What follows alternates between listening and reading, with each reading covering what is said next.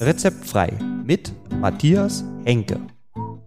Frohe Festtage wünschen die DRK-Kliniken Berlin.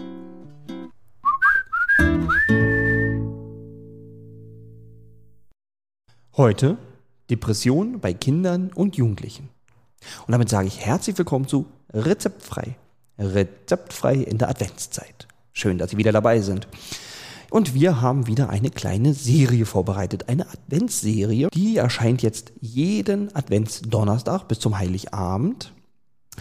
Und es geht um ein nur mäßig fröhliches Thema, denn ja, auch in dieser Zeit gibt es leider auch Einsamkeit, Traurigkeit. Denn diese doch sehr starke Dunkelheit, die Kälte und auch die Einsamkeit können sehr belastend werden oder sogar zu Depressionen führen. Und in dieser ersten Folge geht es tatsächlich um Depressionen bei Kindern und bei Jugendlichen. Aber auch jede Depression hat nicht nur ihre traurigen Seiten, sondern es gibt auch Hoffnung, diese Depression zu beseitigen oder zu lindern. Und was für Tipps das so alles sind oder wie eine Depression überhaupt aussieht, das erklärt uns heute der Chefarzt der Klinik für Kinder- und Jugendpsychiatrie der DRK Klinik in Berlin Westend, Ottmar Hummel. Ich freue mich sehr auf das Gespräch, ist sehr erhellend und zwar im doppelten Sinne. Also, los geht's. Ja, schön, Sie erneut bei mir begrüßen zu dürfen bei Rezeptfrei. Hallo, Herr Hummel. Guten Tag. Genau, heute wollen wir ein bisschen über Depressionen reden und ganz speziell so Depressionen in der Vorweihnachtszeit. Ähm, vielleicht klären wir erstmal ganz allgemein, was, was ist denn überhaupt eine Depression bei, also speziell bei Kindern und Jugendlichen? Also, jeder kennt ja das Wort Depression oder Depri oder niedergeschlagen sein so aus dem Alltag. Und mh, die Depression für uns ist eine Krankheit. Mhm. Ja, also es geht dabei nicht um, ich fühle mich heute schlecht, Mhm. ich bin traurig, sondern es geht um eine Krankheit. Mhm. Um das zu unterscheiden, wenn ich traurig bin, weil äh, ich einen Menschen verloren habe, wenn ich enttäuscht bin, wenn ich frustriert bin, dann sind das menschliche Regungen, die jeder kennt, Mhm. aber sie gehen wieder vorbei und am nächsten Morgen, am nächsten Tag kann ich das wieder anders darstellen. Mhm. Es gibt natürlich bei Verlust von Menschen längere Phasen der Trauer, Mhm. aber auch die haben eigentlich einen Verlauf, der, der nennt sich dann Trauerarbeit, wo es am Ende wieder besser geht. Ne? Ah, Das, ist, ja. das ist ganz menschlich. Ja, okay, genau. Kennt, Ja. kennt wahrscheinlich so So. ziemlich jeder. Es gibt aber Menschen, ähm, die geraten in Konflikte oder sind dafür auch vielleicht veranlagt, dass dieser Zustand der Traurigkeit immer schlimmer wird. Und dann reden wir von einer Krankheit und Depression wird eingeteilt in drei Bereiche. Mhm. Einmal ist es natürlich die Stimmung, traurig oder wenn es richtig krank ist, hoffnungslos. Mhm. Mm. Das zweite wäre der Antrieb. Also Antrieb heißt bei uns nicht, äh, ähm, ich bin unruhig, sondern heißt, äh, auf was habe ich Lust, was möchte ich machen. So eine fra typische Frage wäre, haben Sie Appetit, haben Sie Lust, was zu unternehmen, Ah. was machen Sie in der Freizeit? Ne? Ja. Und das sind Menschen, die, äh, die fühlen sich meistens schlapp oder haben immer so Fantasien.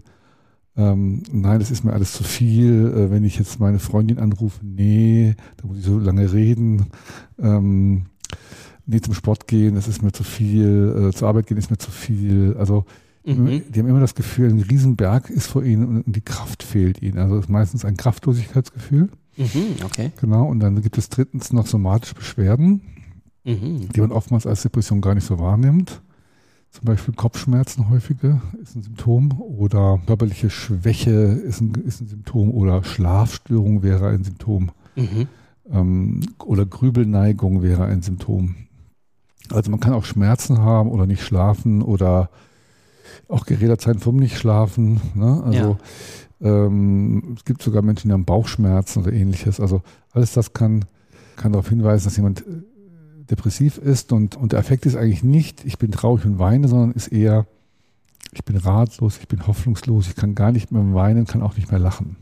Ah, okay. Und dann merken sie, das ist ein Unterschied. Ne? Mhm. Dieser Zustand fühlt sich ganz anders an, als ich bin verzweifelt und, und heule rum ne? Ja. oder so. Ja, Genau, das ist ja was Handfestes so. ja genau. genau. Also richtig depressiv ist eigentlich, die Menschen haben keine Mimik, keine Gestik mehr und sind verzweifelt, weil nichts mehr geht. Nicht weinen, nicht lachen. Das hört sich grausam an. Richtig. Ja. Und deswegen sind, äh, gibt es auch mit dieser Krankheit ähm, eine erhöhte, eine erhöhte ähm, Anzahl von Selbstmorden, weil diese Hoffnungslosigkeit natürlich dazu auch, auch äh, führen kann, dass man denkt, nein, ich muss diesen Zustand, diesen grausamen Zustand, den ich nicht aushalte, beenden. Mhm. Das ist besser als Leben. Okay. Ja, Ja.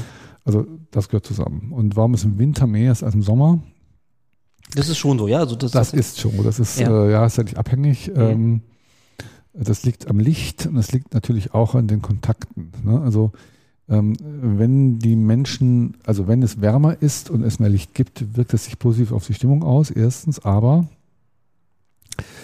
das, das kennt man ja aus Südeuropa, Menschen in Ländern, in denen es warm ist, die sind nicht in den Häusern, die sind draußen und treffen sich Mhm. Ja, stimmt.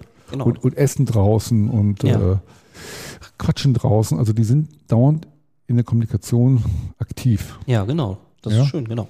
Während, während, während äh, man in Ländern, die kalt sind, ja oft zu Hause sitzt und auch mit sich alleine ist und, Ja. ähm, und eben dieses kommunikative Aus, dieser Austausch eben nicht so oft stattfindet. Und äh, diese Kombination aus Licht und auch ähm, weniger Kommunikation Mhm. führt, führt zu ähm, mehr Depressionen. Und es müssen Sie sich vorstellen, ähm, Menschen, die dazu neigen, depressiv zu werden, also die, ähm, wenn es ihnen schlecht geht, äh, immer weniger Antrieb haben, immer weniger Lust haben, sich ins Bett zurückziehen und ähnliches tun. Mhm. Vielleicht sich sogar krank melden, weil äh, ihnen alles zu viel ist. Mhm. Ja, kann man sich vorstellen, dass die dann auch leichter im Winter in eine Depression abgleiten. Ne? Okay. Kann denn jeder so eine Depression bekommen oder ähm, muss man dafür irgendwie ein, ein Talent haben? Also es gibt Untersuchungen, die nachweisen, dass ähm, Depression etwas ist, was bei Frauen häufiger ist, Mhm. ja, und dass es auch bei Frauen häufiger vererbt wird. Aber Ah. theoretisch kann es jeden, jeden erreichen. Mhm. Also ich würde sagen, es ist eine, immer eine Kombination aus. Ähm, man ist dafür genetisch ähm, äh, eher vorbelastet und Mhm. wenn es einem dann durch äußere Faktoren schlecht geht, tendiert man in, die, in diese Richtung. Mhm. Ne? Also wie Menschen, die unter Stress dann häufig Bauchschmerzen bekommen oder Magenschmerzen bekommen, Mhm. ne? äh, kriegen die halt unter, äh, also äh, bekommen depressive Menschen bei Stress oder bei, bei ähm, zu viel äh, Ansprüchen in ihrer Meinung nach, äh, kriegen die dann so eine depressive Phase, wo nichts mehr geht. Mhm. Ne? Also leichter dahin, während andere Menschen wahrscheinlich ganz anders reagieren würden. Ah, okay. Ja. Okay, nun sind Sie ja Kinder- und Jugendpsychiater. Was mache ich denn, wenn ich Symptome entdecke bei meinem Kind? Ab wann kann denn überhaupt ein, also ein Kind überhaupt eine Depression kriegen? Hm. Oder ab wann kann man das bemerken? Ja, theoretisch immer, Ja. aber natürlich sehen Depressionen bei Kindern anders aus als bei Erwachsenen und Mhm. Diese ganz ernste, schwere Depression, wo jemand nur noch äh, apathisch ist und rumsitzt und nichts mehr tut, Mhm. das ist bei Kindern selten. Ne? Ah. Aber äh, äh, diese Verzweiflung und diese Hoffnungslosigkeit und dieses äh, Ich kann nicht mehr gibt es auch bei Kindern und Mhm.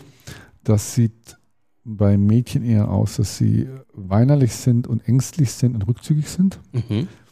Und bei Jungs sieht es eher aus, äh, als dass man die in Ruhe lassen soll und dann werden die auch öfters aggressiv. Ah, okay. Ja. Ja. Also das wird oftmals dann verwechselt, ja. Ja, ne, genau, denkt man gar nicht. Eine Aggression ist ja nicht Ja. das, was man sich mit Depressionen ähm, vorstellt. Genau. Also man Mhm. denkt bei Mädchen, ja, wenn die dann weinen und traurig sind, dann Ja, kann man die trösten und versteht das, aber wenn ein Junge dann plötzlich um sich haut, ja, weil er in Ruhe gelassen werden will, nicht mehr belastet werden will, versteht man nicht so leicht. ja, das stimmt. Das macht die Sache dann schwieriger. Genau. Mhm. Und äh, bei Jugendlichen ist es natürlich in Pubertät nochmal noch mal, äh, eine andere Couleur, weil ähm, Jugendliche natürlich schon durch die Pubertät stärker empfinden, Mhm. also auch negative Impulse oder depressive Gedanken stärker empfinden Mhm. als, ähm, als außerhalb der Pubertät. Mhm. Ähm, und äh, da ist es, wird oft verwechselt, das Depressive mit jemanden, der häufig verzweifelt ist. Aber das, äh, ne, weil Pubertät beinhaltet ja oft starke, starke Gefühle. Ja, ja. Gerade bei Liebeskummer oder äh, wenn die Schule nicht klappt oder wenn man sich von Freunden nicht geliebt und ja, gemocht wird. Stimmt, dieses Himmelhochjauchzen zu Tode getrübt, immer Genau, sehr genau. intensiv. Ja. Und das ist sehr intensiv und das wird dann auch verwechselt, weil dann gehen die zum Arzt und sagen, mir geht's so schlecht, ich fühle mich gemobbt, bin ausgegrenzt. mhm. Aber eigentlich ist es eine verstärkte Achterbahnfahrt, die Mhm. diese Kinder machen oder Jugendlichen machen. Ähm, und da muss man aufpassen, dass man nicht zu leicht Depression sieht und, nicht, und auch nicht zu leicht Antidepressiva verordnet. Ah, okay. Das ist dann also schon mal nicht so ganz einfach, das zu diagnostizieren und das. Vor allen Dingen auch, man kann es dann diagnostizieren, es gibt dafür natürlich auch Fragebögen und natürlich gibt es auch so ein, Mhm. äh, Einschätzungsbögen, aber man muss da aufpassen, weil es kann eine Momentaufnahme sein. Es kann sein, dass zwei Tage später alles anders aussieht. Sie haben ja gerade schon gesagt, Behandlung Antidepressiva. Also behandelt man eine Depression mit Antidepressiva oder was gibt es noch für Möglichkeiten? Also wie sieht eine Behandlung gen- generell aus? Ja, also wissenschaftlich erforscht äh, ist bisher und am meisten, am meisten evaluiert ist, äh, ist eine Verhaltenstherapie. Mhm. Okay. Und zwar die sogenannte kognitive Verhaltenstherapie. Das heißt, man denkt, dass depressive Menschen sich in ihren Gedanken immer weiter in eine Spirale begeben, in eine Abwärtsspirale. Ne? Mhm. Ich bin nichts wert. Warum soll ich aufstehen? Was soll das alles? Ja. Keiner hat mich lieb. Den treffe ich sowieso nicht, weil er mich sowieso nicht mag. Also diese ganzen Dinge. Ne? Okay. Ähm, so, dass man sich praktisch reinsteigert, auch so ein Genau. bisschen. Ja. Also ich bin depressiv veranlagt und beginne aber mit meinen Gedanken mich immer tiefer reinzureiten, bis es nicht mehr, nicht mehr rausgeht. Ne? Aha, okay. Also besteht die Therapie darin, erstmal das zu entdecken und dann auch Gegenstrategien zu entwickeln, wo man sich wieder selber aufwertet, äh, Mhm. sich selber ähm, schätzen lernt und so weiter, dass man eben eben das nicht macht. Ne? Mhm. Das ist also eine Basis. Ja. Dann gibt es natürlich Familientherapien, wo man, wo man die Eltern unterstützt, ähm, Mhm. dass das Kind sich aktiviert. Zum Beispiel hat man festgestellt, Kinder, die Sport treiben, äh, sind gegen Depression besser geschützt. Ah. Ja, Okay. also Sport bringt nach der aktuellen Forschung bis zu 30 Prozent Oh. Verbesserung bei Depressionen. oh, das ist ja schon mal gut. Ja, Ja. Also hat die höchste Wirkstärke bei Depressionen. Okay, ja gut. Müsste man, also alle Depressiven eigentlich aufs Laufband sozusagen. Ja, wir haben gerade auch von, von Temperaturen von Licht gesprochen. Also Ja. ich würde lieber einem ähm, Jugendlichen, der depress wirklich depressiv ist, verordnen, bitte gehe mit deinen Eltern nach Teneriffa und mache jeden Tag Sport. Ah, okay, das, Nicht. ja.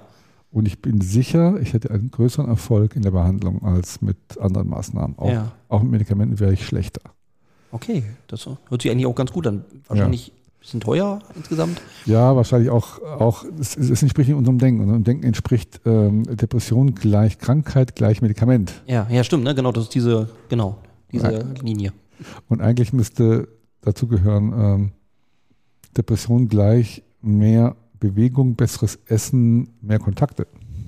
Kann Essen auch eine Auswirkung haben? Also, Ja, das ist Forschungsgegenstand. Wahrscheinlich ist, ist der Einfluss nicht so groß, aber man weiß, dass eine ausgewogene Ernährung und auch manche Vitamine zum Beispiel, wie Vitamin D, mhm. ah, okay. äh, eine wichtige Rolle spielen. Mhm. Also, Aber nicht Schokolade, weil man sagt ja immer, bei Liebeskummer soll man Schokolade essen, das hilft da jetzt nicht so. ja, Sie haben was angesprochen. Also zwei Sachen. Also ähm, Vitamin D, das weiß man, wird, wird in der Haut gebildet durch Licht Mhm. und äh, ist im Körper wichtig für äh, Affekt, aber auch für Knochenbildung und auch fürs Immunsystem. Mhm. Ah, okay. Und wir sind in Deutschland ein Vitaminmangelgebiet, Mhm. Vitamin D-Mangelgebiet. Also es wird empfohlen von der WHO, dass die Deutschen eigentlich, besonders wenn sie dunklere Haut haben, Vitamin D nehmen sollen im Ah. Winter. Ja. Also Mhm. schon mal, äh, also ernährungsbedingt äh, Vitamin D-haltiges. Ne? Und äh, sonst gibt es noch Untersuchungen über Mineralien mit Magnesium, äh, Vitamin B-Komplex. Also Mhm. alles das soll gut sein und ich schätze einfach, eine gesunde, ausgewogene Ernährung macht etwas. Ja. Genau. Wie es äh, natürlich Nahrungsmittel gibt, die Depression verstärken können, zum Beispiel ähm, exzessives Rauchen, exzessives Kaffeetrinken, exzessiver Alkohol, Ah, okay. verschlechtert die Stimmung in der Regel. Und zwar wahrscheinlich durch die dazugehörigen Schlafstörungen, die dabei eintreten. Ah, okay. Weil schlechter Schlaf ja, macht mürbe, macht eher depressiv. genau, schlechter Schlaf macht ja so schon schlechte Laune. Genau. Ja. Und als ich damit, also, genau. Und ähm, Und die Schokolade. also es gibt Lebensmittel, die enthalten Tiramin. Ja, okay. Äh, und das ist äh, Adrenalin ähnlich, Mhm. ja. Und den gibt es in Schokolade, in Rotwein und im Käse. Oh, das ist doch noch eine gute Kombination. Und Sie mer- merken schon, ne? ja. Da könnte was Stimmungsaufhellendes dabei sein. ja, genau, genau. Irgendwie in der Kombination wunderbar. Genau. Ähm, es gibt aber auch noch andere Nahrungsmittel, wie zum Beispiel Walnüsse ent enthält Serotonin. ja, okay. Ist auch wirksam. Ja. Weil das ist auch noch gut. Genau. Also alles das könnte dazu beitragen, dass sie erstmal bessere Stimmung bekommen und könnte auch dazu führen, dass die Leute dann gern Schokolade essen vielleicht. ja. Aber gut, in Massen wahrscheinlich jetzt auch nicht so ratsam, oder? Sie wissen ja, ne? Also viel Rotwein Genau. Da hat man dann irgendwann Suchtproblem. oder Kopfschmerzen oder ähnliches. Ja, genau. Ist auch nicht jeden Tag, ja. Okay. Also alles, wenn, dann in Maßen. Genau. Ja. Okay. Wann sollte ich denn als Eltern schauen, dass ich ähm, eine Therapie äh, mit meinem Kind mache? Also wann, wann ist es denn so weit, dass man das dann merkt, dass es so doll ist, ja, dass ich halt zu einem Arzt gehe? In der Regel, wenn die allgemeinen Aufgaben des Lebens nicht mehr gehen Mhm. Okay. oder, oder man es auch nicht mit einem Gespräch lösen kann. Ne? Mhm. Also Kind bleibt im Bett, geht nicht mehr zur Schule, Ah, okay. hat heute Kopfschmerzen, morgen Bauchschmerzen, übermorgen das, geht nicht mehr aus dem Bett, geht nicht mehr aus dem Haus. Mhm. Ähm, ist einsam, macht nur noch Medien, ähm, spielt nur noch, ähm, trifft keine Freunde mehr. Also so sozialer Rückzug so komplett. Genau. Ah, okay. Ähm, muss ich denn äh, eine Depression klinisch behandeln lassen oder kann ich das auch ambulant behandeln lassen oder, oder wie, wie, wie ist da das Vorgehen?